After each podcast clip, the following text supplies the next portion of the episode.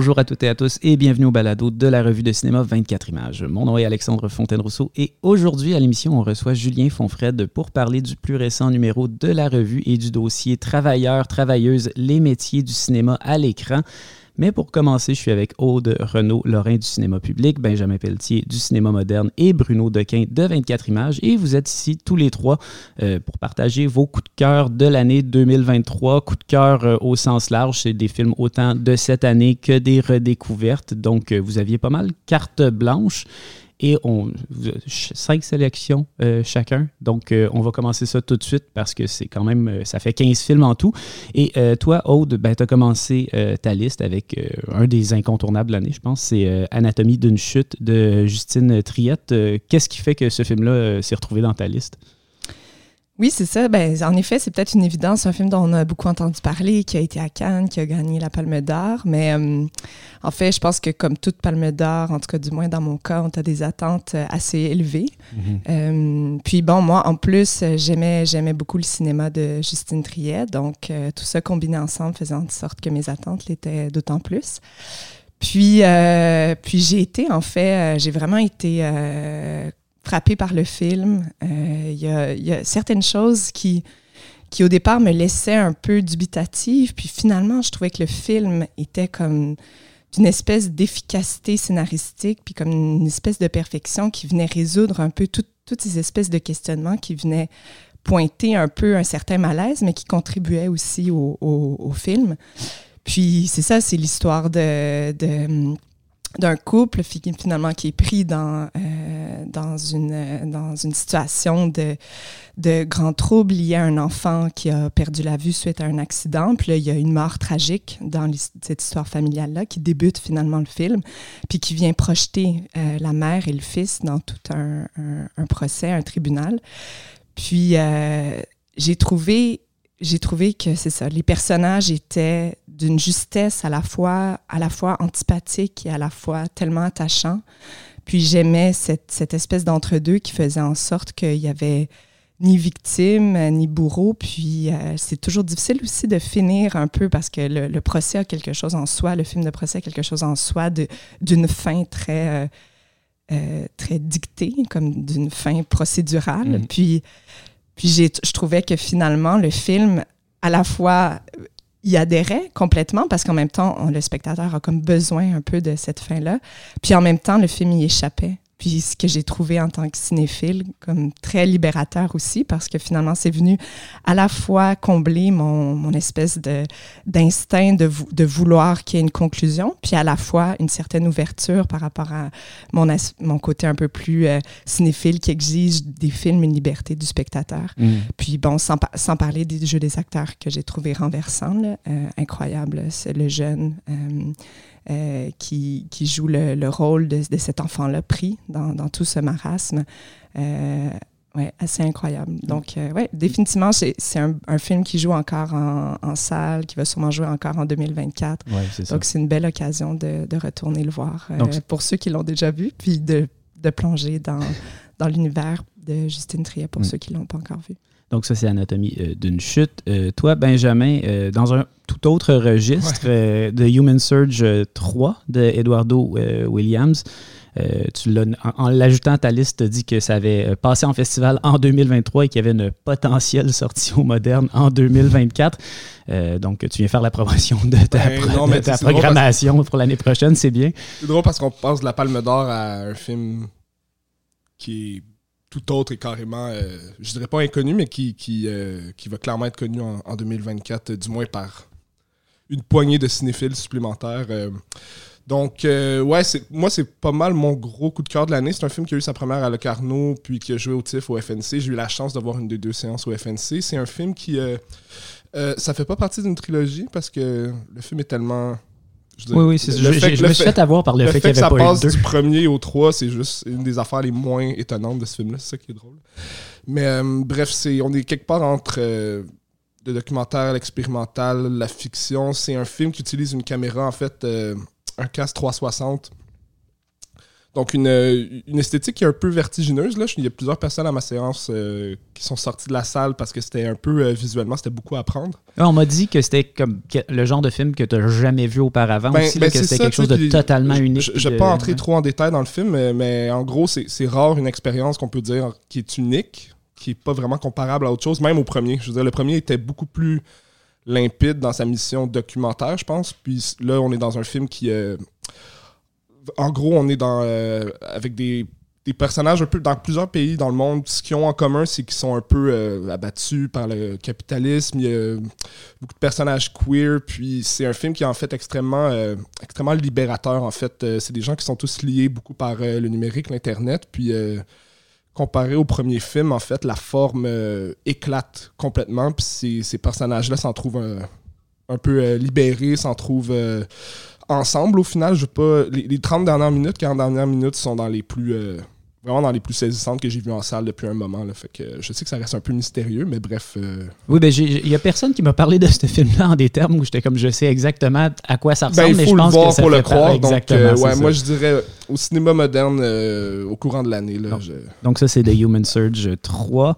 vous n'avez pas besoin d'avoir vu le premier pour comprendre ce qui se passe. Toi, Bruno, ta première sélection, ben, c'est un film que tu as découvert sur Mubi cette année, un film de 2005, Instructions for a Light and Sound Machine de euh, Peter Chesarski.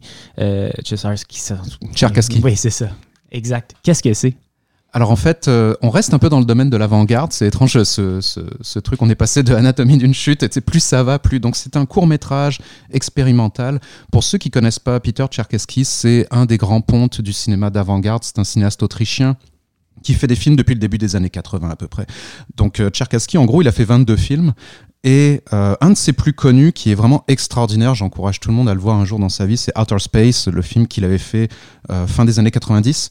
Euh, et le gros truc de Tcherkassky, c'est quelqu'un qui travaille en pellicule beaucoup à partir de found footage. Donc c'est vraiment du travail méticuleux, de recomposition, de, des jeux de surimpression, etc. Et Outer Space, il avait pris ce film qui est comme un, une sorte de thriller un peu horrifique euh, début des années 80 avec Barbara Hershey et il en fait une sorte de, rêve hallucinatoire c'est un film extraordinaire donc j'avais déjà vu Outer Space mais comme à peu près tout le monde la raison pour laquelle je ce visionnement particulier c'est parce que souvent les courts métrages le cinéma expérimental ça, si on n'est pas là pendant un festival, si on n'a pas eu le temps de le voir, souvent ça passe un peu à la trappe et euh, ça faisait un moment que je voulais voir Train Again, qui est un des derniers de Tcherkassky, son dernier d'ailleurs pour l'instant, qu'il a fait en 2021. Je l'avais raté à l'époque en festival. Je savais que c'était un film où, encore une fois, il allait compiler plein de trucs de, de, de train, en fait, en bout de ligne. Donc mon objectif, c'était je veux voir Train Again. Je m'installe un soir, et là, je vois que Train Again est sur Mubi, et là, je tombe dans un vortex Tcherkassky, parce que c'est que des films qui font souvent... Les plus courts font 3 minutes, les même genre 30 secondes. Les plus longs font à peu près 17 minutes, on va dire comme ça.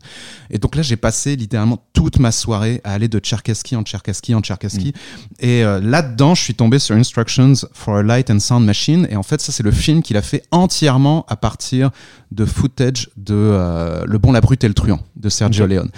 Et euh, c'est complètement extraordinaire. Donc il met ça, il reprend le bon, la brute et le truand, il met ça en noir et blanc, il met des surimpressions non-stop, ça devient un truc complètement halluciné avec un travail sonore parce qu'il travaille beaucoup sur, sur le son. Donc euh, on peut imaginer un peu, en quelque sorte, si tu avais le bon, la brute et le truand, mais en version 15 minutes, euh, avec une sorte de, tu sais, à l'intérieur d'un show de Godspeed et les projections de Karl Lemieux, ça donne à peu près cette vibe-là que tu as dans euh, ce film-là de Tcherkassky. Donc c'est vraiment un cinéaste, je le mentionne parce que ça vaut le coup de euh, justement vérifier un peu les plateformes pour ces choses-là. Parce que souvent on parle des plateformes, il y a beaucoup de choses de négatifs à dire sur les plateformes, puis souvent les algorithmes nous amènent pas forcément dans la bonne direction, mais il y a aussi parfois des petits trucs à mhm. trouver. Et euh, j'encourage tout le monde à faire une petite soirée euh, Tcherkassky. Puis ça fait partie un peu de ces trucs. À la fin de la soirée, je me suis dit, je veux plus jamais rien d'autre, voir d'autre dans ma vie. Je veux juste passer le, reste de mon année à regarder des Tcharkaski. Ça fait un peu ça, ce genre de truc. Mhm. Donc c'est un peu une mention du film lui-même, mais surtout de ce genre de trip qu'on peut faire et d'expérience. Euh, ton prochain film, Aude, c'est un film qui a été présenté euh, et au FNC et au euh, cinéma public. C'est Orlando, ma biographie politique de Paul B. Preciado. un film que tu avais beaucoup aimé, Bruno, je m'en mhm. souviens. Je pense que en fait, les échos étaient super positifs. Peux-tu nous en parler un peu? Oui, bien sûr. En fait, c'est un film qu'on va jouer. Mais oui, c'est ça. Ça, c'est un film qui était euh, euh, également au TIFF. C'est un film qui a été à la euh, Berlinale aussi. Qui a gagné des prix également. moi, j'étais curieuse déjà par rapport à, au cinéaste, mm-hmm. Paul Preciado, qui en fait, je le prononce à l'anglaise, mais qui est espagnol. C'est Preciado. Preciado, pardon. Euh, mais bon. Puis, euh, mais donc, je connaissais pas cet intellectuel, mais j'étais, j'étais curieuse quand même. Euh, puis, bon, les liens toujours entre milieu académique et cinématographie piquent toujours curiosité. puis, c'est certain que je trouve qu'on parle, je veux dire, beaucoup de, quand même de ces sujets-là, pas, pas, du tout trop, mais je veux dire, des sujets par rapport à davantage en lien avec l'actualité, des choses à la fois euh, souvent des choses qui vont peut-être plus être vers le négatif, tout ça, alors que là, finalement, j'ai plongé dans l'univers de, de Prechado qui nous amène dans l'univers euh, de, euh, du roman Orlando de Virginia Woolf, qui a été un livre extrêmement marquant pour, pour lui.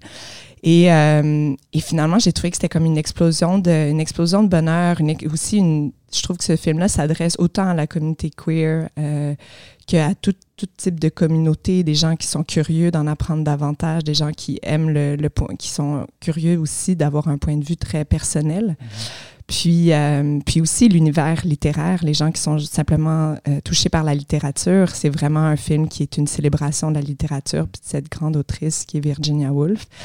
Puis, euh, puis pour nous, c'était aussi l'occasion de, de, de, replonger dans, dans, le film Orlando de Sally Potter, qui pour moi aussi été un coup de cœur. Donc c'est certain que le, ma première écoute d'Orlando, ma, ma biographie politique, était aussi, les attentes étaient également hautes parce que j'avais ce, ce, ce film-là aussi de Sally Potter euh, en tête. Mm. Puis je trouve que c'est une belle, une belle façon de, de revisiter à la fois euh, ce film-là euh, de, de, de, Potter et de revisiter aussi la littérature de, de Virginia Woolf. C'est vraiment, ouais, c'est vraiment une. Donc vous, allez présenter les deux au. Ouais, c'est ça. L'idée, c'est de présenter les deux pour, ouais, pour, pour vraiment se plonger à 100% dans cet univers-là de Virginia Woolf. On va pas vendre le livre, mais j'encourage tous les, tous les gens à aller en librairie. Euh, Benjamin, ton deuxième film, c'est euh, Showing Up euh, d'une cinéaste que j'adore, mais j'ai pas vu Showing Up. je suis vraiment. je sais, moi non plus. Oh mon dieu, les deux on adore et on, on l'a pas encore grand fan, pas encore vu. J'avoue que la bande-annonce me le vendait pas si bien que ça, mais j'étais comme, je suis sûr que je vais aimer ça dans le fond, mais, mais donc qui se retrouve dans ton top 5 de l'année. Je ne sais pas à quel point une bande-annonce A24 peut vendre un film de Kelly Reichardt. Non, exact. C'est assez difficile. Puis euh, oui, oui, on était, euh, on avait vu, je me rappelle, on avait vu First Cow ensemble euh, à l'époque. Moi, mm. Pour moi, c'est la meilleure cinéaste aux États-Unis. Actuellement, je pense que oui. Je pense que c'est même pas proche, là, personnellement. Puis Showing Up, c'est ça, tu dis que, que ça t'intéressait peut-être pas avec ce que ça avait l'air de la bande-annonce, mais c'est un film qui est qui a l'air en surface assez différent des derniers. Puis il y a même une trame narrative qui, ben, je veux dire, selon les standards de Kelly Reichardt, je veux dire, on a, il y a, presque un décompte euh, comme un comme un film hollywoodien classique. Mhm. Elle a une semaine pour euh, mener à terme une, une installation avec des sculptures et puis un climax avec... Oui, en euh, surface, ça a l'air plus traditionnel comme structure ça, mais, mais, mais, pourtant, tu, tu vois ce film-là puis t'es comme... Ça, ça s'inscrit non seulement logiquement dans, dans, sa démarche, mais ça, ça, ça, la peaufine, ça la, ça la bonifie. Puis c'est un film qui est, euh, qui est à la fois très sobre, mais qui n'est pas non plus cynique sur, le, sur le monde artistique. C'est, euh, on est vraiment dans la communauté artistique euh, à Portland avec, toutes ces, avec tous ces quirks, là, mais, mm-hmm. mais ça reste profondément humain. Puis c'est, c'est vraiment un très, très beau film. voilà, je ne vais pas en parler trop parce que c'est un. le film est est assez accessible. J'invite tout le monde à, le voir. Mais bref, euh, pour ceux, je fais référence à ceux qui ne l'ont pas vu ici. Euh, c'est euh, pointe en ce moment, juste vous, pour que Vous n'avez pas à avoir peur, surtout si vous êtes fan de, Kelly Reichardt. Puis Ouais, je sais- techniquement, c'est un film de l'année dernière, mais bref. J'avais pas euh, réellement peur. Je fais juste dire, ça m'a comme un peu ralenti dans mon Ouais. enthousiasme. Mais, mais, bon. euh, Donc, euh, Showing Up de Kelly Ouais. Reichardt, ça vient avec le, le saut d'approbation de Benjamin. Bruno, ton prochain film, c'est un film que je me mords les doigts d'avoir manqué au FNC cette année. C'est Dangerous Encounters of the First Kind de ah, ouais, aussi. Euh, donc qui était présenté dans la section Temps Zéro de Julien Fonfred. Un, un film maudit dans la filmographie de Arc quand même.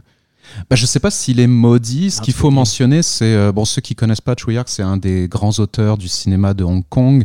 Euh, il est principalement connu pour sa trilogie Once Upon a Time in China. Je parle pour ceux qui connaissent pas le, Mhm. le reste de, de Tsui Hark. Là, c'est juste pour le mettre en, en contexte.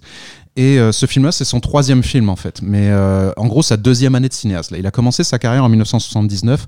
Ce film-là, c'est un des deux films qu'il a fait en 1980. Et c'est vrai que ça faisait, il est maudit dans le sens où ça faisait longtemps qu'il était plus accessible, sinon via des versions bootleg absolument atroces. Et, euh, et c'est une drôle de bibite comme tous les films de un peu de Hong Kong, pas de budget de cette époque-là.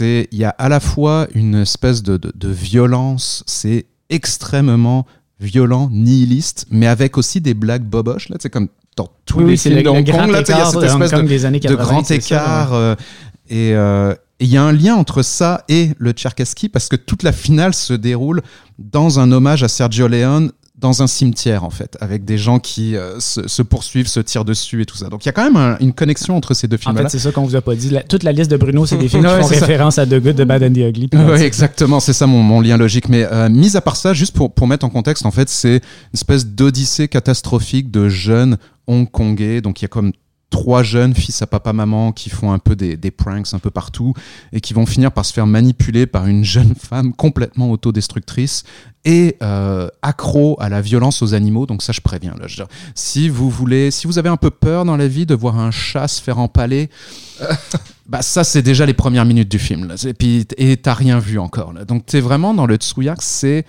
euh, c'est méchant, c'est hyper sombre, c'est euh, complètement désillusionné par rapport à Hong Kong. Ça va dans tous les sens. Donc il y a à la fois des trucs qui relèvent un peu de la série B boboche, là, comme je disais, à la fois en termes de ton, mais aussi parce qu'ils vont se retrouver pris dans une sorte d'imbroglio avec un gang euh, qui, euh, qui essaie de, de, détourner de l'argent, un gang qui est mené par des blancs mercenaires avec lunettes de soleil, ce genre de trucs, là, genre des, méchants tout droit sortis des films de la canon des années 80. là. Euh, mais avec tout ça, tu sens qu'il y a comme un, fond de, de un énorme genre fuck you Hong Kong là, tu sais, qui, qui ressort de ce Mhm. film-là et qui est un peu euh, qui, qui, qui laisse sa trace là. tu sais. Donc tu, tu sens vraiment que c'est- c'est un pur film d'adolescent enragé. Et Et, ça, euh, faut aller le voir comme ça. C'est- Ark qui à l'époque là, t'es 1980, il est à Hong Kong, il sent qu'Hong Kong ça s'en va clairement pas dans la bonne direction. c'est le drôle parce que tu me, dé- tu me décris un peu un film de Hong Ouais. Kong des années 90 en ce moment, mais bon. Ouais, ouais, ouais, exactement. Mais- Non, il y a un côté précurseur là-dedans. Mm. Tu le sens venir, euh, euh, qui, qui voyait déjà la, la- la fin de tout ça. Là. Donc, euh, faut le prendre pour ce que c'est. Là, c'est vraiment l'objet d'une époque fait par un- une personne d'une certaine génération, d'un certain âge, et aussi, bon, comme je, je faisais exprès de mentionner la violence aux animaux là, parce qu'il y a vraiment effectivement là-dedans.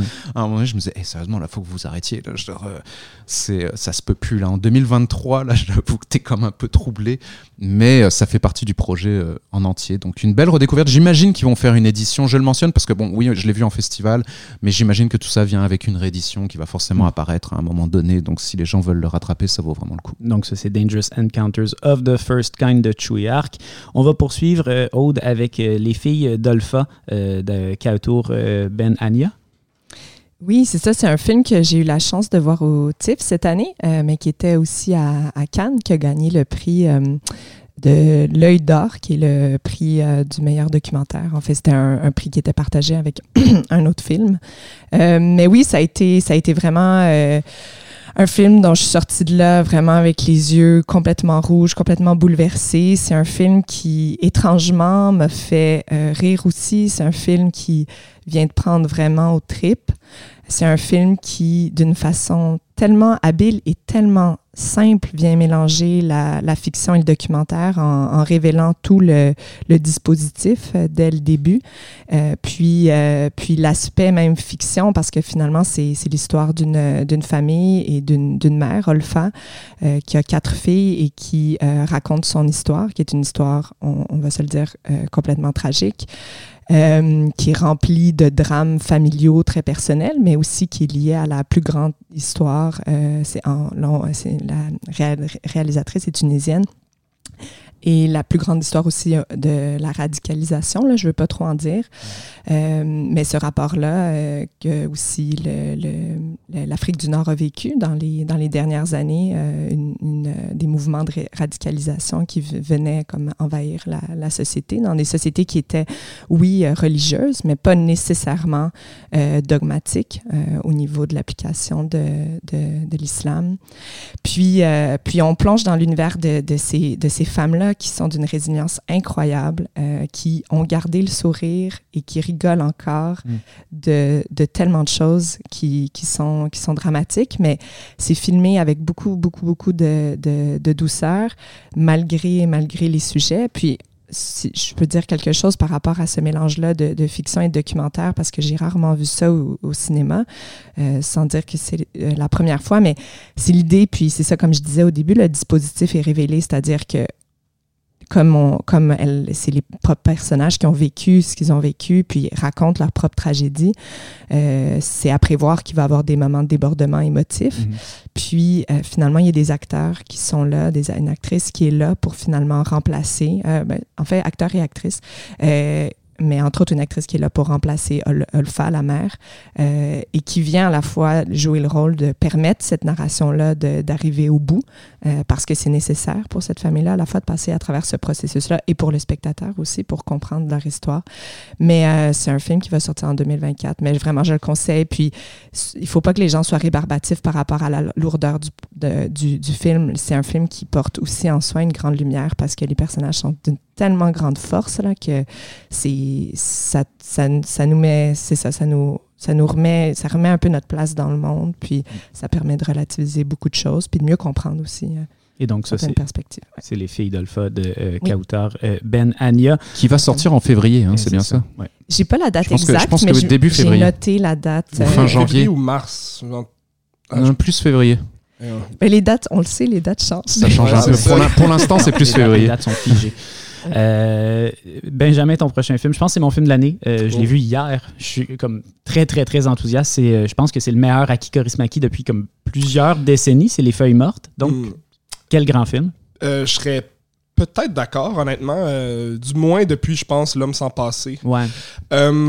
Le Tu cinéma nous de ramènes à il y a deux décennies quand Ouais, même. c'est- déjà pas pire. Ouais, c'est ça. Mais c'est un, euh, c'est un film qui, qui semblerait tout droit sorti des années 80. là. Je veux dire, c'est techniquement c'est une euh, le quatrième film qui s'ajoute à la trilogie euh, Prolétariat. Ouais. euh, Oui, on est vraiment Ariel- dans ce Avec Ariel. Shadows in Paradise, puis euh, Match Factory Girl.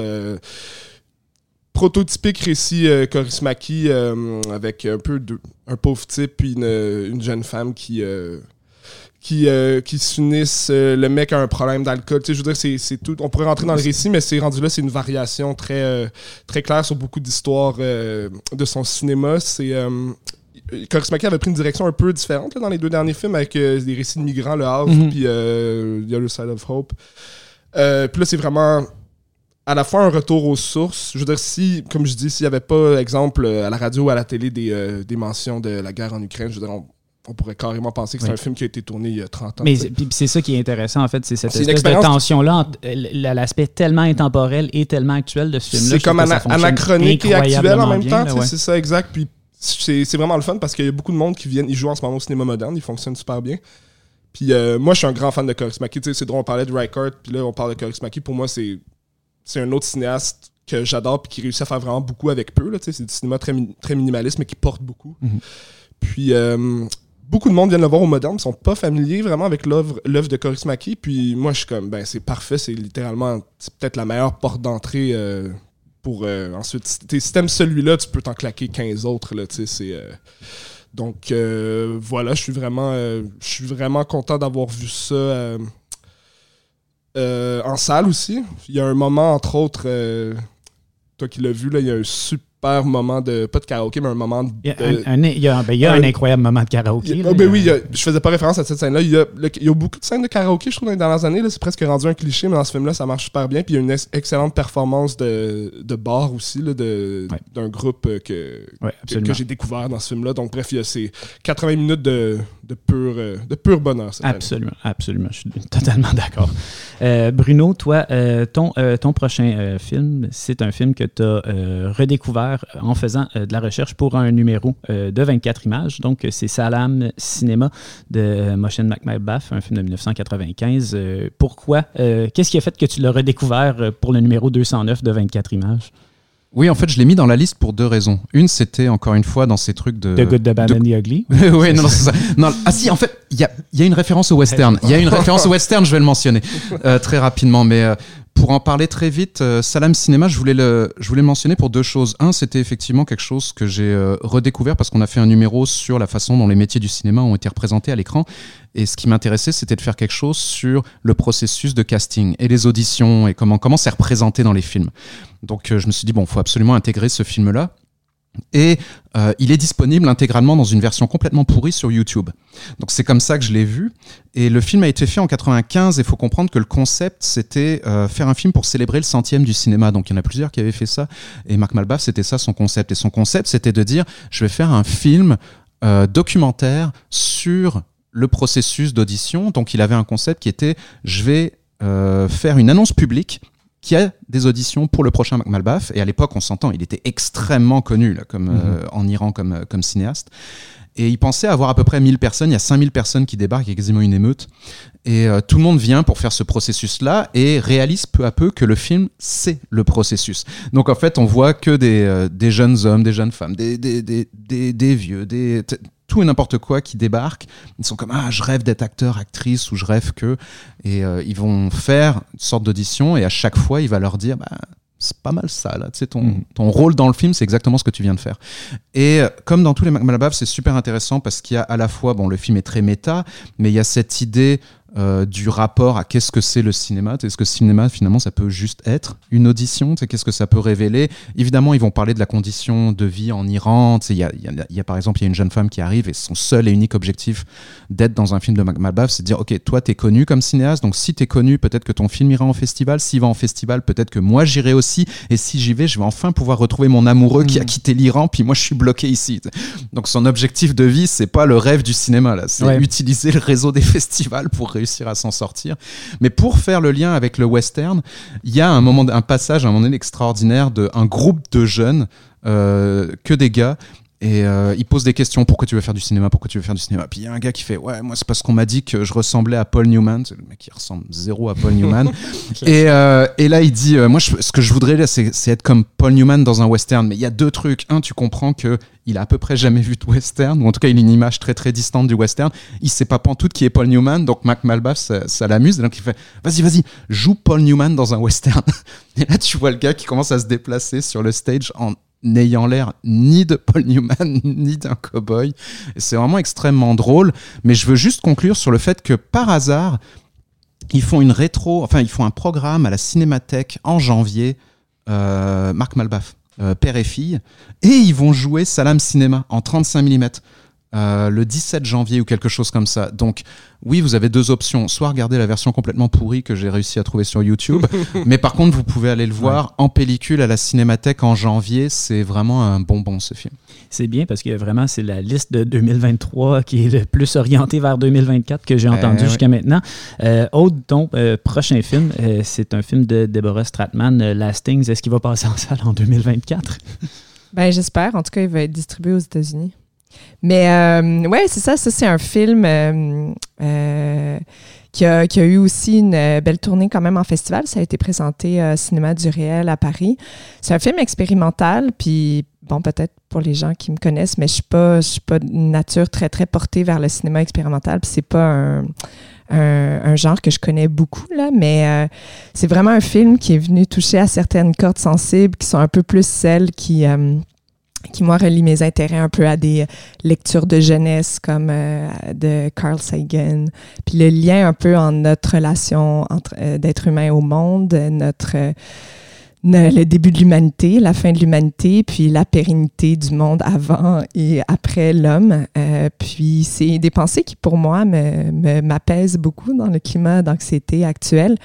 Puis je trouve que ça a été aussi une découverte de, Deborah Stratman, qui est une, euh, une artiste contemporaine, mais aussi une, cinéaste euh, expérimentale américaine, mais qui touche, c'est ça, beaucoup, beaucoup de médiums. Euh, et c'est ça, c'est une plongée dans l'univers des, euh, minéraux. Euh, des minerais dans ah l'ère géologique. Ils appellent la bi, bio, bio géologie, mhm. biologie et géologie.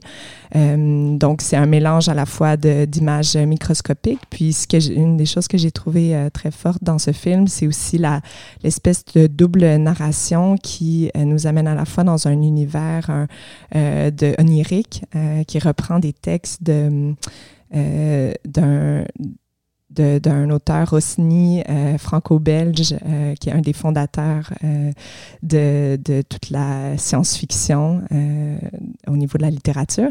Puis, puis à la fois des entrevues avec une, une géologue qui, donc les deux viennent s'entrelacer, aussi dans un beau mélange de français et d'anglais. La géologue parle en anglais et les, textes sont lus par une cinéaste française, les textes originaux en français.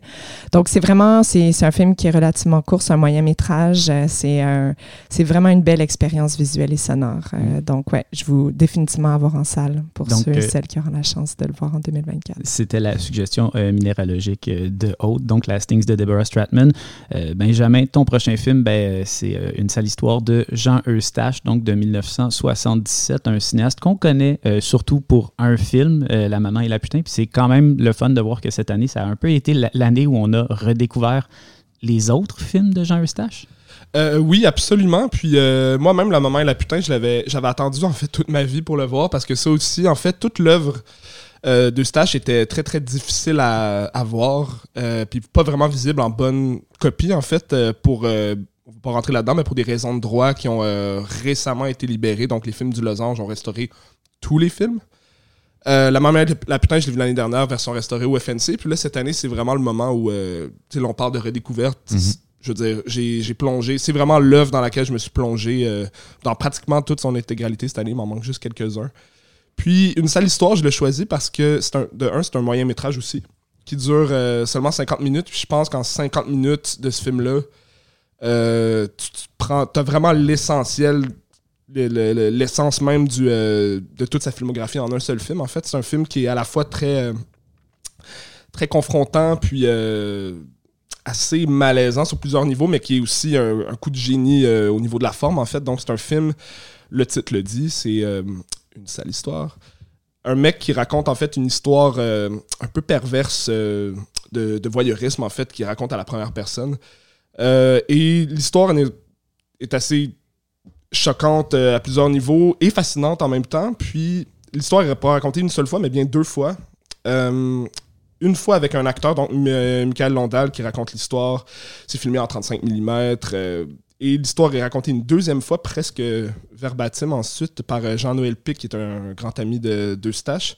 Ça, c'est la version documentaire, filmée en 16 mm, donc avec procédé légèrement différents, mais qui, euh, qui mettent la réalité et la fiction en, relief d'une façon vraiment euh, incroyable. Je pense que je l'ai écouté 3-4 fois là, cette année. Là. C'est, c'est, peut-être un petit peu maso de faire ça, mais. Euh, ça devient une obsession rendue. Ben, ben, c'est un film qui m'obsède en fait pour plusieurs raisons. Puis je veux dire, c'est ça le cinéma à la fois. Il y a quelque chose de pervers, mais il y a une fascination sur cette espèce de perversion-là. Puis Bref, euh, La Maman à la putain, c'est un gros morceau. Là, on parle de 4 heures. Ouais, ouais. Euh, non, c'est que tu me recommandes un, moyen métrage de Jean Eustache. À l'inverse, je... à l'inverse, je sais pas si j'irais dans un stage avec une sale histoire en premier. Là. Ça va hmm. peut-être être un peu rebutant, mais bref, euh, moi je pense que c'est dans tous ceux que j'ai vus, c'est celui qui me, qui me fascine le plus personnellement. Parfait. Bruno, ton quatrième film, c'est le seul film récent de ta liste, c'est Loken de Laura Citarella. Oui qui, a été présenté au cinéma moderne, comme on, l'entend à la réaction de Benjamin. Oui, il n'y a pas eu beaucoup de projections, effectivement, parce qu'on parle d'un film argentin de 2022 qui fait 4 heures avec une entracte. Donc forcément, c'est un petit peu de- demandant comme film. La raison pour laquelle je l'ai mis, en fait, c'est pour mettre en contexte, euh, la cinéaste fait partie du collectif argentin qui s'appelle El Pampero Ciné, qui est derrière les films de Maria Loninas, notamment La Flore, qui sont aussi des films, genre La Flore, ça faisait quoi, 8 heures 13 13 heures, quelque chose comme ça. Donc on est dans ce genre. Et puis avec une, une propension à, euh, au romanesque, en fait. Vraiment quelque chose, une obsession pour euh, le romanesque au cinéma, des films très très longs. La raison pour laquelle je le mentionne, c'est que c'est le type de film. C'est pas nécessairement un de mes coups de cœur de l'année comme film, c'est un de mes coups de cœur d'expérience parce Mhm. que si je l'avais pas vu en salle, je l'aurais littéralement jamais vu. Oui. Parce que ça fait partie de ces films où tout le début du film, pour mettre en contexte, on suit des personnages, on sait pas trop comment. On suit un personnage qui manifestement essaie de retrouver une femme. Une femme qui est partie dans une petite ville euh, d'Argentine euh, pour enquêter sur on sait pas trop quoi au départ. On va finir peu à peu par découvrir qui sont, euh, qui sont les personnages. Mais je me rappelle être effectivement au moderne avec quelques motivés là parce que sais, fallait quand même être fallait quand même être motivé ce soir-là et euh, pendant littéralement toute la première heure ça m'insupporte mais ça m'insupporte profondément. Euh, le, le personnage masculin m'intéresse pas. Euh, le film a l'air de prendre pour acquis que euh, que ce qu'il fait est intéressant. Et, et je suis mais hors de moi là. je me dis mais c'est tellement tous les traits du cinéma contemporain qui me gonflent. C'est abstrait pour être c'est opaque pour être opaque. C'est c'est pas si bien filmé que ça. Euh, c'est vraiment ça m'énerve. Et, euh, et plus le film avance, plus le film t'embarque un peu dans une sorte de, fascination de, l'enquête pour l'enquête, de la fascination du romanesque pur et dur, là, tu vraiment de, la fabrication d'un récit, du mystère, etc. Et ultimement, tu finis par réellement embarquer dans la proposition. Mais je l'ai vraiment mis dans la liste parce que ça fait partie de ces films. C'est souvent on dit faut voir les films en salle, sinon c'est pas le bon contexte. Et moi, souvent les films, depuis le temps que j'en vois, j'ai quand même une bonne capacité à apprécier aussi les films sur ma télévision à la maison. Là, on va pas se c'est pas parce que je l'ai vu à la télé que c'est forcément un truc, c'est que ah mon expérience a été quand même plus ou moins gâchée. Mais dans certains cas comme ça, je sais que si je l'avais vu chez moi, après une heure, j'aurais arrêté. Définitivement, j'aurais jamais continué ce film. La seule raison pour laquelle j'ai continué, c'est que j'étais dans la salle. Et, euh, et donc, ça fait pour moi une, une des belles expériences de l'année à ce niveau-là. Donc, ça, c'est euh, Trinquer Locan, essayer de le voir prisonnier de la salle. Voilà. Euh, Aude, ton dernier euh, choix, ben, c'est quand même un des gros films de l'année euh, au Québec. C'est euh, Simple comme Sylvain de euh, Monia Chokri. Euh, pourquoi euh, Simple comme Sylvain euh, t'a plu autant que ça? Ouais, c'est ça. Ben, un autre film de, de Cannes que je n'avais pas vu, dont j'ai beaucoup entendu parler, que j'ai que j'ai vu bien tard, là, finalement, par rapport à tout le monde. Euh, ben, c'est peut-être aussi un des films, j'avais peut-être aussi des attentes, mais en même temps, j'étais aussi un peu hésitante. Puis je, je, soit, je sais pas, soit je voulais le durer, faire durer le plaisir, soit je me disais comme, Ah, OK, je vais, je, je, je me remets ça plus tard, un peu par crainte de ne pas aimer ça. Mhm. Mais, euh, mais finalement, c'est ça, j'ai vraiment em- embarqué dans cette histoire-là de Monia Chokri. Je trouvais que c'était comme. euh, j'ai trouvé ça libérateur. Je trouvais que ça parlait des. Beaucoup de la, la féminité, comme c'est quoi vieillir en tant que femme, puis aussi montrer euh, les êtres humains dans toute leur médiocrité. Là. Je trouve que tous les personnages de ce film-là sont, sont d'une médiocrité alarmante. Puis j'ai trouvé ça bien. J'ai comme j'ai trouvé ça. Je trouvais que finalement elle tapait un peu sur le dos de tout le monde. Puis puis, euh, puis euh, ça, tu sais, ça parle de. Au Québec, il y a des fois des malaises, mais tu sais, ça parle de, de classe sociale. Je trouve ça. j'ai- J'aime toujours les films qui reviennent à la base, parler de, cla- de classe sociale. C'est assez simple, puis c'est sûr qu'elle amène euh, une touche humoristique. Donc, euh, ouais, j'ai vraiment. J'ai j'ai complètement adhéré au, euh, à cet univers-là. Puis, entre autres, j'ai trouvé qu'en- que Monia Chokri, joue dans son propre film, c'est comme vraiment pas mis non plus en scène comme ayant le meilleur rôle ou à son meilleur jour. Puis j'ai trouvé ça en fait très honorable de sa part dans cette espèce de rôle de mère un peu débordée avec les cheveux ébouriffés, un personnage que j'ai beaucoup aimé aussi, qui est comme un personnage secondaire en appui à la, à la personnage principale. Euh, puis, euh, puis ça fait écho, j'ai vu il y a quelques jours euh, Deux femmes en or à la licorne. Puis c'est comme s'il y a un mélange de beaucoup de mes de certaines de mes lectures. J'ai lu aussi euh, euh, le, une, la BD de Liv Stromkist récemment sur, mon Dieu, le titre m'échappe, le, le, rouge. Mm, je me souviens plus ouais, du titre non plus, mais je sais quoi Ça va peut-être me revenir. Mm. Mais La rose la plus rouge s'épanouit, excusez-moi, quelque chose comme ça. Puis, puis c'est comme beaucoup de, beaucoup de ces réflexions-là par rapport à la sexualité, puis c'est quoi vieillir en tant que femme en 2000, dans les années 2000, puis puis c'est ça, c'est tous des discours qui sont un peu réactualisés. Puis je fais beaucoup de liens entre tous ces, tous ces œuvres-là. Puis ouais, donc je, je conseille à peut-être aux rares qui n'ont pas encore vu le film euh, au Québec d'aller le voir. Et donc ça, c'est simple comme Sylvain de Monia Chokri. Ton dernier film, Benjamin, ben, c'est un, un, Martin Scorsese. Euh, c'est pas celui qu'on pourrait penser. C'est un, un, Martin Scorsese bien coqué des années 80, After Hours qui a toujours été dans les, les Scorsese moins connus, un de mes préférés. Euh, puis c'est un film qui a eu droit à une genre de redécouverte en 2023. Puis donc je suis bien content de voir que c'est le, jour de gloire est venu. Euh, pourquoi euh, être intéressé à celui en particulier? ouais, si la coke était un film, non, c'est pas vrai. Ouais, non, mais c'est clair. mais ouais, ben en fait, moi, c'est ça, là, tu viens de le mentionner. là, je pense qu'on est. Je pense qu'on est pas mal rendu au point où c'est. C'est plus nécessairement un des Scorsese obscurs. Je pense que sa réputation a été euh, assez bien rétablie.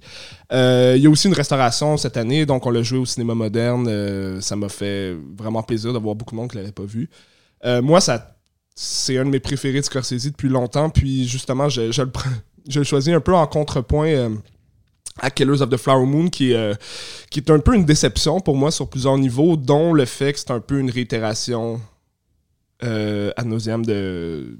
Ça ressemble à beaucoup de films qu'il avait fait sur les criminels.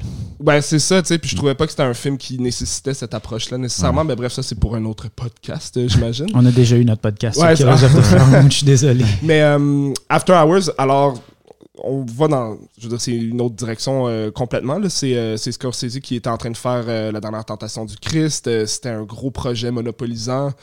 Puis, en fait, c'est un film qui a fait pendant que dans la tentation du Christ est en train de se faire, il a pris une pause pour faire ce film-là. Puis c'est un peu, tu sens que c'est quelqu'un qui, euh, qui vomit le cinéma à l'écran, littéralement. Là. Euh, ça part d'un scénario assez simple, mais vraiment fascinant, un peu à la Alice au Pays des Merveilles d'un pauvre type. Euh, la version new-yorkaise. New un, un, pauvre type travers de bureau qui cherche euh, un peu d'excitation une, une, soirée de semaine, puis qui finalement tombe dans une espèce de rabbit hole pas possible. Moi, c'est vraiment le genre de film qui me, que, que j'aime bien. Là, on pourrait voir un parallèle aussi avec un Naked de Mike Lee, par exemple, mm-hmm. à Londres.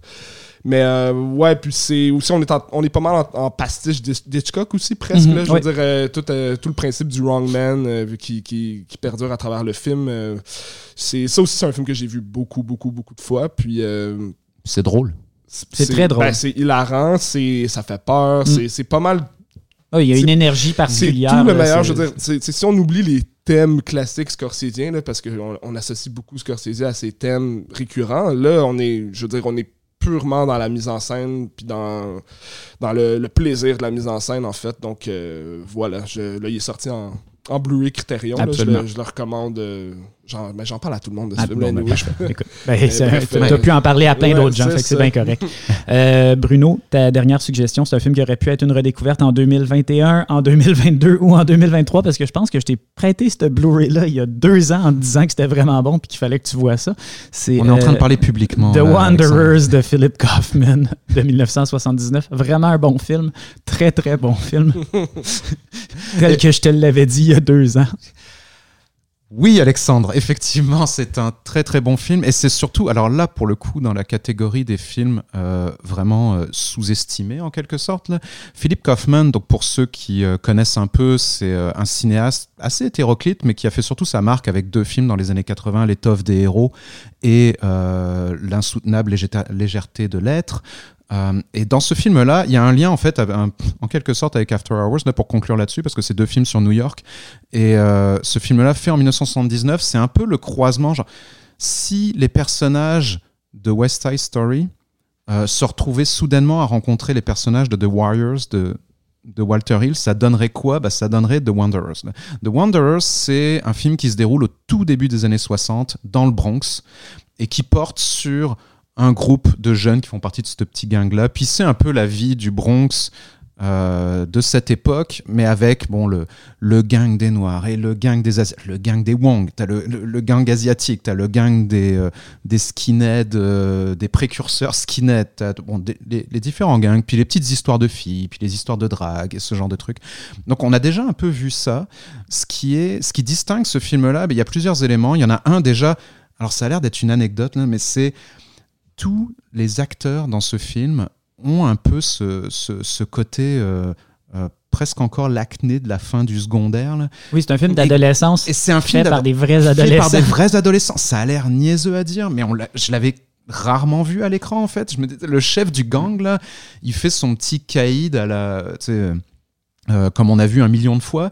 Mais effectivement, il est dans ce corps d'adulte, mais c'est encore un gamin. Tu vois encore la peau d'un gamin de. Et ça, c'est vraiment honnêtement hyper rafraîchissant. Euh, même Karen Allen, dans un de ses tout premiers mhm, rôles à l'écran euh, dans le film, est très très jeune dans ce film-là. Mhm. Et euh, donc ça déjà, il y a quelque chose de très très intéressant par rapport à ça. Et surtout, tu, tu, sens vraiment, bon, c'est dans la lignée d'American Graffiti ou les films de cette époque-là. Là, c'est les films sur la fin d'une époque. Et, et, le film le rend bien. Et ce qui rend bien, c'est justement que quand je parlais de The Warriors, c'est que eux vivent dans leur petite bulle, mais tu sens que cette bulle, elle en a plus pour longtemps, là, parce que grosso modo, tu réalises à la fin que Bob Dylan, il est un peu déjà sur le bord de la rue, là. Donc, euh, tu sais, as ton petit truc bubblegum rock des années 50, là, que, dans lequel tu es encore en train de vivre. C'est un peu sur le bord de péter avec euh, l'arrivée du folk militant, etc., et de la conscientisation politique. Donc, il y a ça qui est là. Et tu as aussi une vibe un peu cinéma de genre et presque cinéma fantastique. Parce que quand je mentionnais The Warriors, c'est parce qu'à un moment donné, tu as l'impression que tu tournes le coin de la rue et là, tu es face à un New York que tu connais pas. Et ce New York-là, c'est plus juste des gangs un peu bon enfant des années 50 qui font comme je te donne rendez-vous après l'école et puis on va se taper dessus pendant 5 minutes là. Non non, c'est des sociopathes mm. vraiment dangereux qui ont l'air d'être dans tous les recoins et si tu mets les pieds dans cette zone là du Bronx, t'es mort. Et donc il y a vraiment un truc et tu, tu sens le film le, le retranscrit vraiment bien. Et euh, c'est une, une, vraie, vraie découverte. Honnêtement, euh, si Alexandre ne m'avait pas prêté ce, ce, ce Blu-ray, euh, il y a deux ans. C'est Larbert qui a réédité ça. Vraiment, c'est un film, je trouve ça un peu aberrant que personne n'en parle. Oui, puis Philip Kaufman aussi, bien sûr, son Invasion of the Body Snatchers de 78, qui pour moi est un, chef-d'œuvre. Ah oui, t'as raison, c'est vrai. Ça me donne, oui, c'est le film qui fait l'année d'après. Ce qui est quand même, ça, ça me donne vraiment le goût. Ouais, non, il est vraiment. Ah oui, c'est vraiment. euh, donc, ça, c'est The Wanderers de Philip Kaufman. Euh, on, on, on s'était tiré, on a fait beaucoup plus long que c'était prévu de le faire. Euh, Aude, Benjamin, Bruno, merci euh, d'être venu euh, nous présenter vos cinq suggestions pour l'année 2023. Merci à toi, Alexandre. Merci. Merci. Le nouveau numéro de 24 images vient tout juste d'être bouclé et Julien Fonfred en a dirigé le dossier qui s'intitule Travailleurs, travailleuses, les métiers du cinéma à l'écran et ça tombe bien parce que Julien est ici euh, pour en parler avec nous. Julien, bonjour. bonjour. Alors, euh, je l'ai dit, euh, le dossier que tu viens de diriger s'intitule donc euh, Travailleurs, travailleuses, les métiers du cinéma à l'écran. Et tu dis dans ton introduction au dossier que c'est une idée que tu traînes avec toi depuis un bout de temps. Alors, j'aimerais rapidement que tu nous dises pourquoi c'est un thème qui t'attire tant que ça et depuis si longtemps que ça, cette idée-là des métiers du cinéma ça traîne avec moi, c'est pas non plus un poids lourd, un truc qu'il fallait que ça sorte. Mais par contre, c'était un bon sujet, c'est un sujet qui m'intéresse et c'est un, Oui, c'est ça, c'est ce, ce, cette manière, surtout pour une revue, on a tendance beaucoup à parler des films pour parler du cinéma, ou en tout cas, d'une certaine manière, toujours soi-même définir le cinéma qu'on aime ou qu'on aimerait voir. Et là, il y a toujours eu cette, euh, cette notion de pouvoir parler du, euh, du ciné, enfin de, parler de cinéma pour pouvoir parler de cinéma quelque part, d'aller d'aller un peu à l'essentiel. Et j'aime, j'ai toujours beaucoup aimé cette idée de miroir, de gens qui se regardent eux-mêmes, avec cette notion forcément déformante, euh, mais en même temps d'essayer de capter un effet de réel ou une vraie réalité, c'est tous ces enjeux-là et cette manière de pouvoir parler de, cinéma, d'un tournage, de gens qui travaillent sur dans le milieu du cinéma en réussissant à parler à tous les autres, puisque c'est ça le, défi de raconter des histoires. Donc, donc c'est cette notion de, de, sujet, de défi, de tout ça. Puis c'est clair que depuis un certain temps, euh, par rapport à l'actualité, c'est de repenser aussi le monde du travail. Donc, c'est de placer le cinéma du côté du Mhm. travail. Euh, c'est ça, c'est une idée qui est assez vaste, potentiellement un peu floue. Euh, ça peut vouloir dire vraiment plein de choses en bout de ligne. euh, mais euh, quel angle tu as décidé de privilégier pour le dossier? Bah, à un moment donné, il y avait plein de films qui sont sortis, euh, notamment cette année, en fait. Euh, on peut en citer plein, de, Spielberg, Fablesman, à Blonde, au film de Michel Gondry, au film de Nanni Moretti, à Babylone. Il y en a eu beaucoup, Kim Ji-woon, en Corée du Sud. euh, donc, euh, c'est ça, il y avait ce, euh, truc d'actualité aussi, évidemment, avec ce, rapport au monde du travail, la, la, la, la, la- grève des acteurs, des scénaristes, euh, l'intelligence artificielle. Donc ça, c'était un peu les angles, mais les, vrais angles, c'était de, ramener le facteur humain aussi, donc les individus, de, de, de montrer que le, cinéma, c'est quand même... euh, on, a tendance à vouloir idéaliser tout et à l'amener toujours du côté de l'art, ou en tout cas de la création. Soit avec un grand ou un petit C, mais euh, d'avoir ce truc où c'est aussi euh, une industrie, c'est des Mhm. gens qui bossent, c'est un travail comme un autre quelque part, euh, même si très différent. Donc c'est là où ça devient, ça devient intéressant. Il y a une sorte de déclic par exemple avec un truc tout con, euh, un film qui est sorti l'année- cette année, euh, qui s'appelle Enter the Clones of Bruce Lee, un documentaire sur les clones de Bruce Lee. Oui. Et c'est là où ça s'est cristallisé un peu dans ma tête, dans le sens où, ok, ben oui, mais c'est sûr qu'il faut faire quelque chose. Euh, il y a un sujet, c'est-à-dire que c'est ce moment où, où Bruce Lee meurt et euh, tout le monde en veut encore et on leur dit non, Bruce Lee est mort, c'est pas possible. Et en même temps, partout à l'international, les, les distributeurs, les, les- les spectateurs disent non, non, non, non. C'est pas possible, euh, il en faut plus.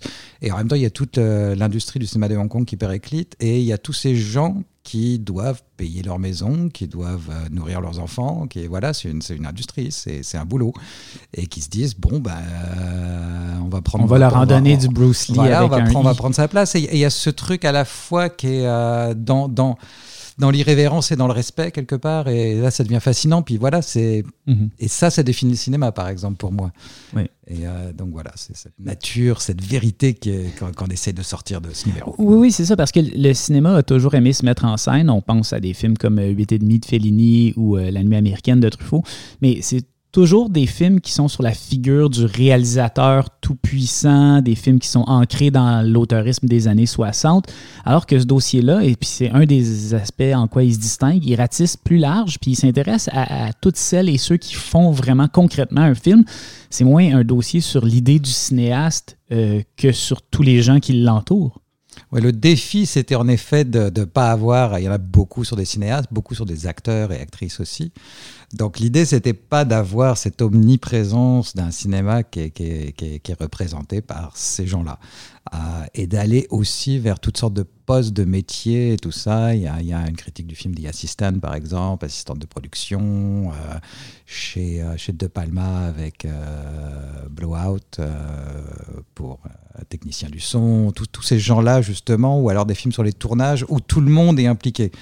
Euh, je sais qu'il y a, moi, je parle dans un texte, par exemple, d'un documentaire, un sujet de stri- Striptease, la, série belge, sur un tournage d'un film de Jean- Jean-Pierre Mocky, où on parle du, euh, du preneur de son, du perchiste. Euh, ou du perchman comme on l'appelle en France.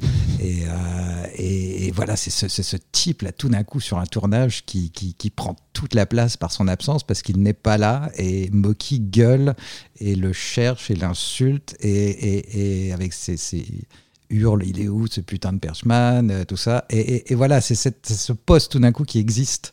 Euh, Mhm. Il y, en a plein de films comme ça où il y a des postes qui existent tout d'un coup, euh, avec la série des Extras aussi, où tous les Ouais. voilà, ou le film de Sion Sono, Red Post on Esher Street, pour parler encore de, de- figurants, par exemple, magnifique. Mhm.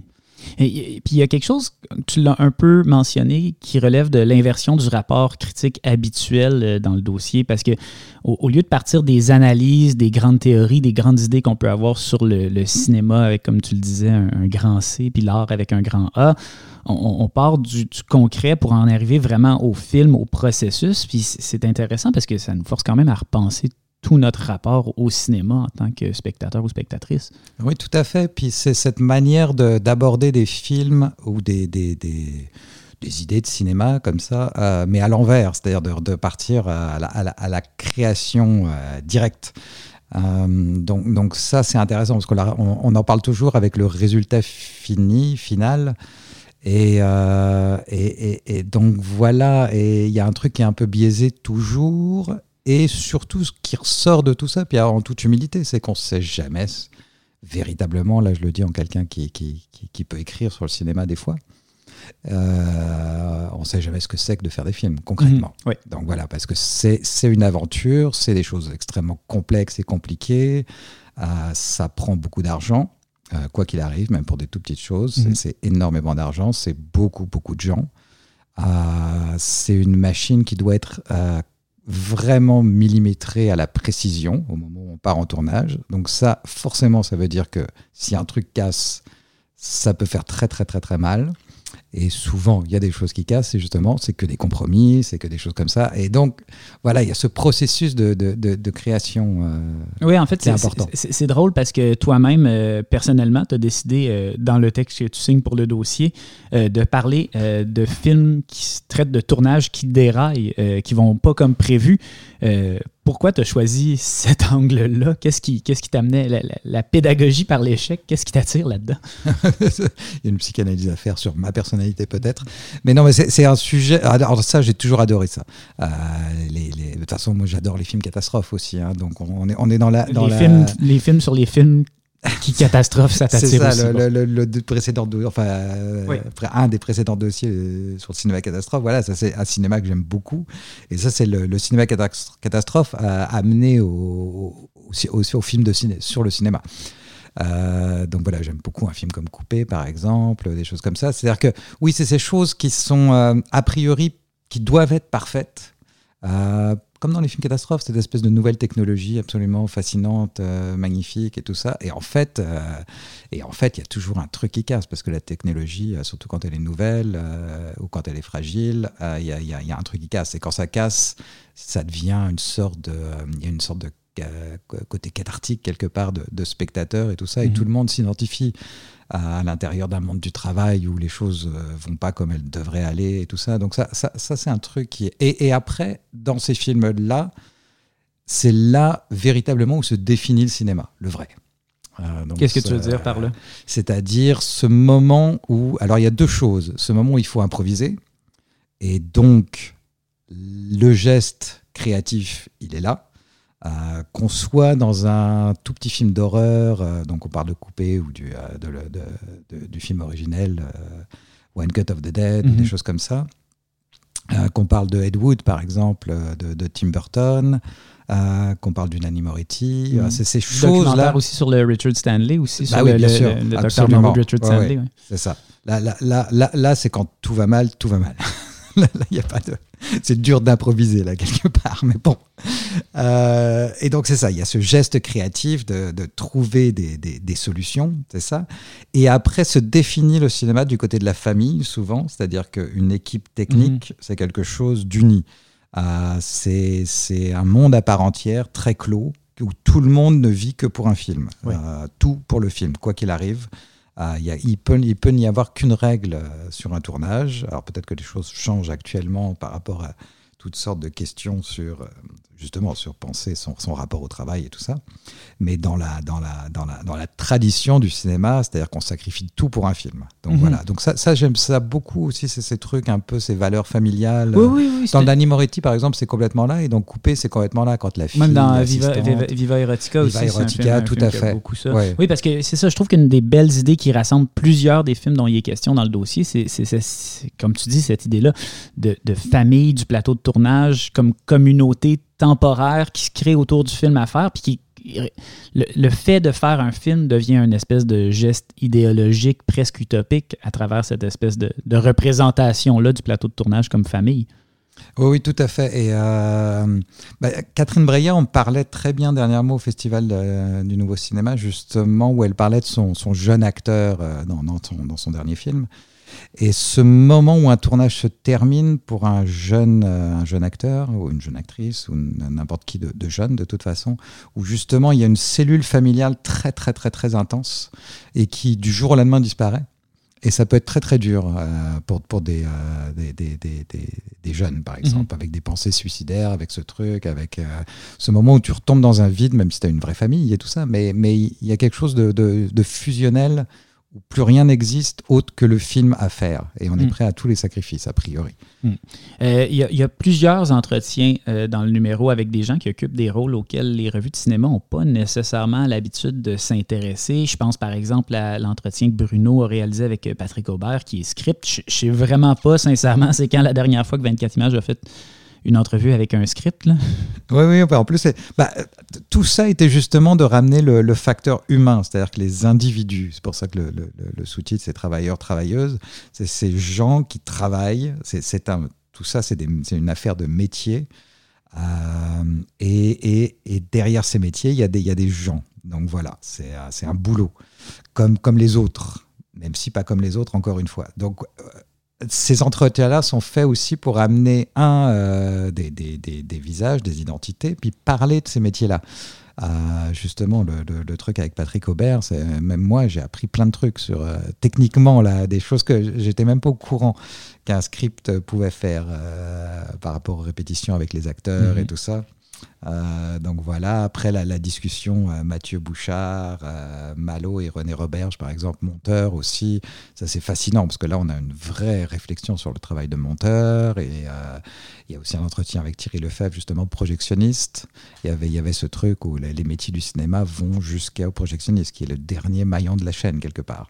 Donc, euh, avec toutes ces histoires de quasiment de, de baroudeurs et d'aventuriers Ouais. du, du métier, voilà. Donc, donc c'est ça, c'est une, c'est des questions de, de- oui, oui, de, d'individus qui, qui, qui ont un métier et qui Mhm. le font bien et avec toutes les, les- les spécificités qui vont avec. Euh, tu nous as parlé un peu des entretiens qu'il y a dans le dossier. Idéalement, Euh, juste pour terminer, par ouais. exemple, par euh, ces histoires de métier, c'est le numéro, idéalement, si les gens qui font du cinéma peuvent se retrouver dans le numéro, Ouais.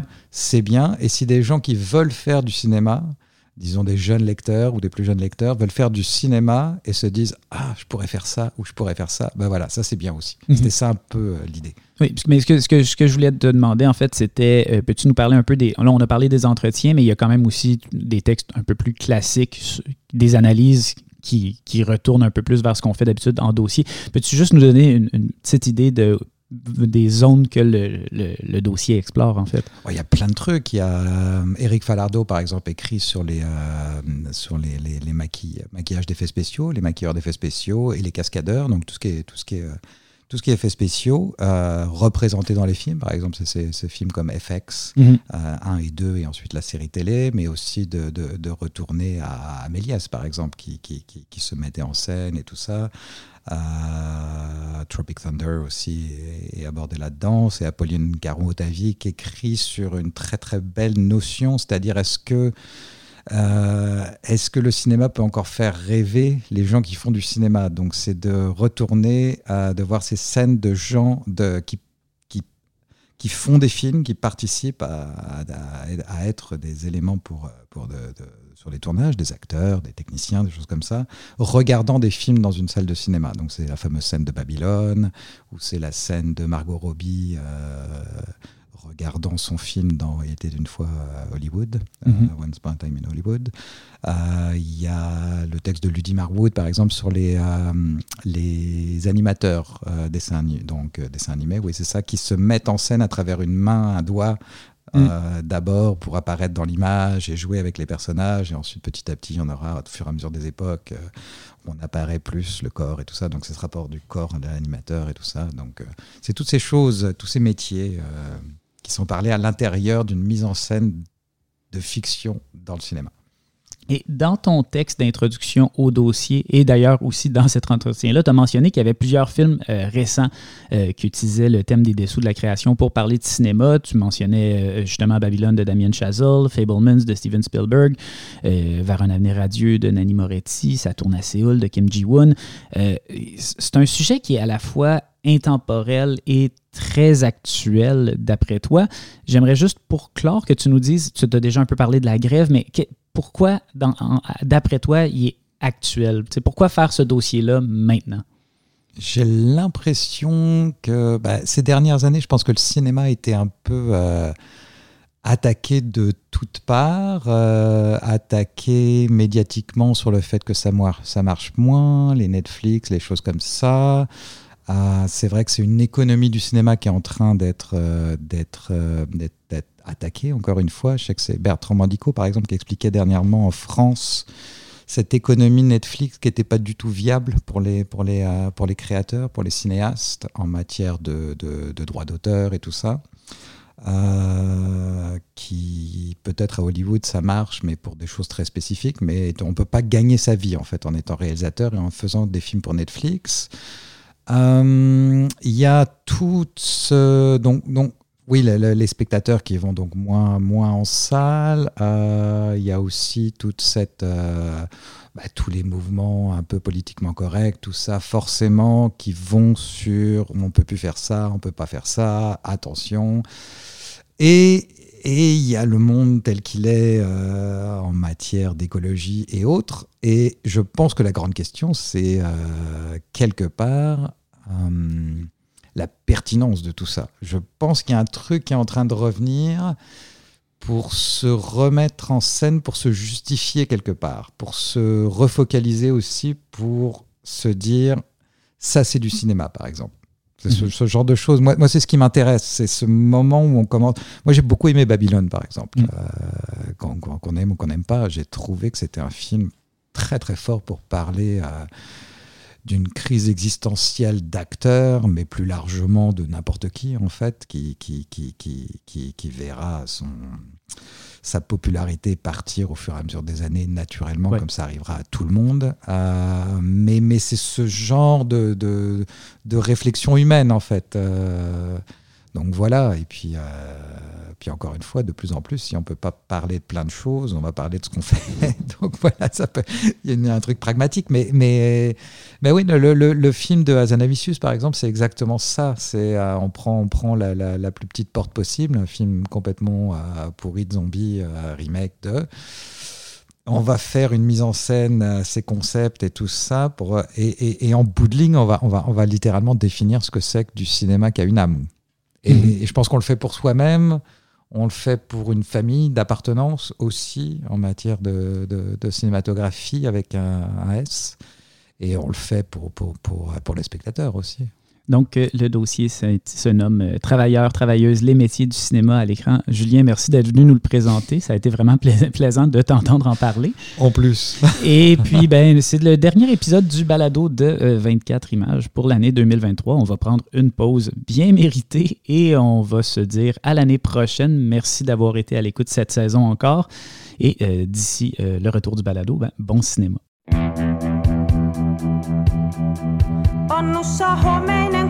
Kahvi ja lattialla astiat. Sade huuhtoo ikkunoita, eipä tarvitse niitä itse pestä. Ei mikään enää lähtemästä estä.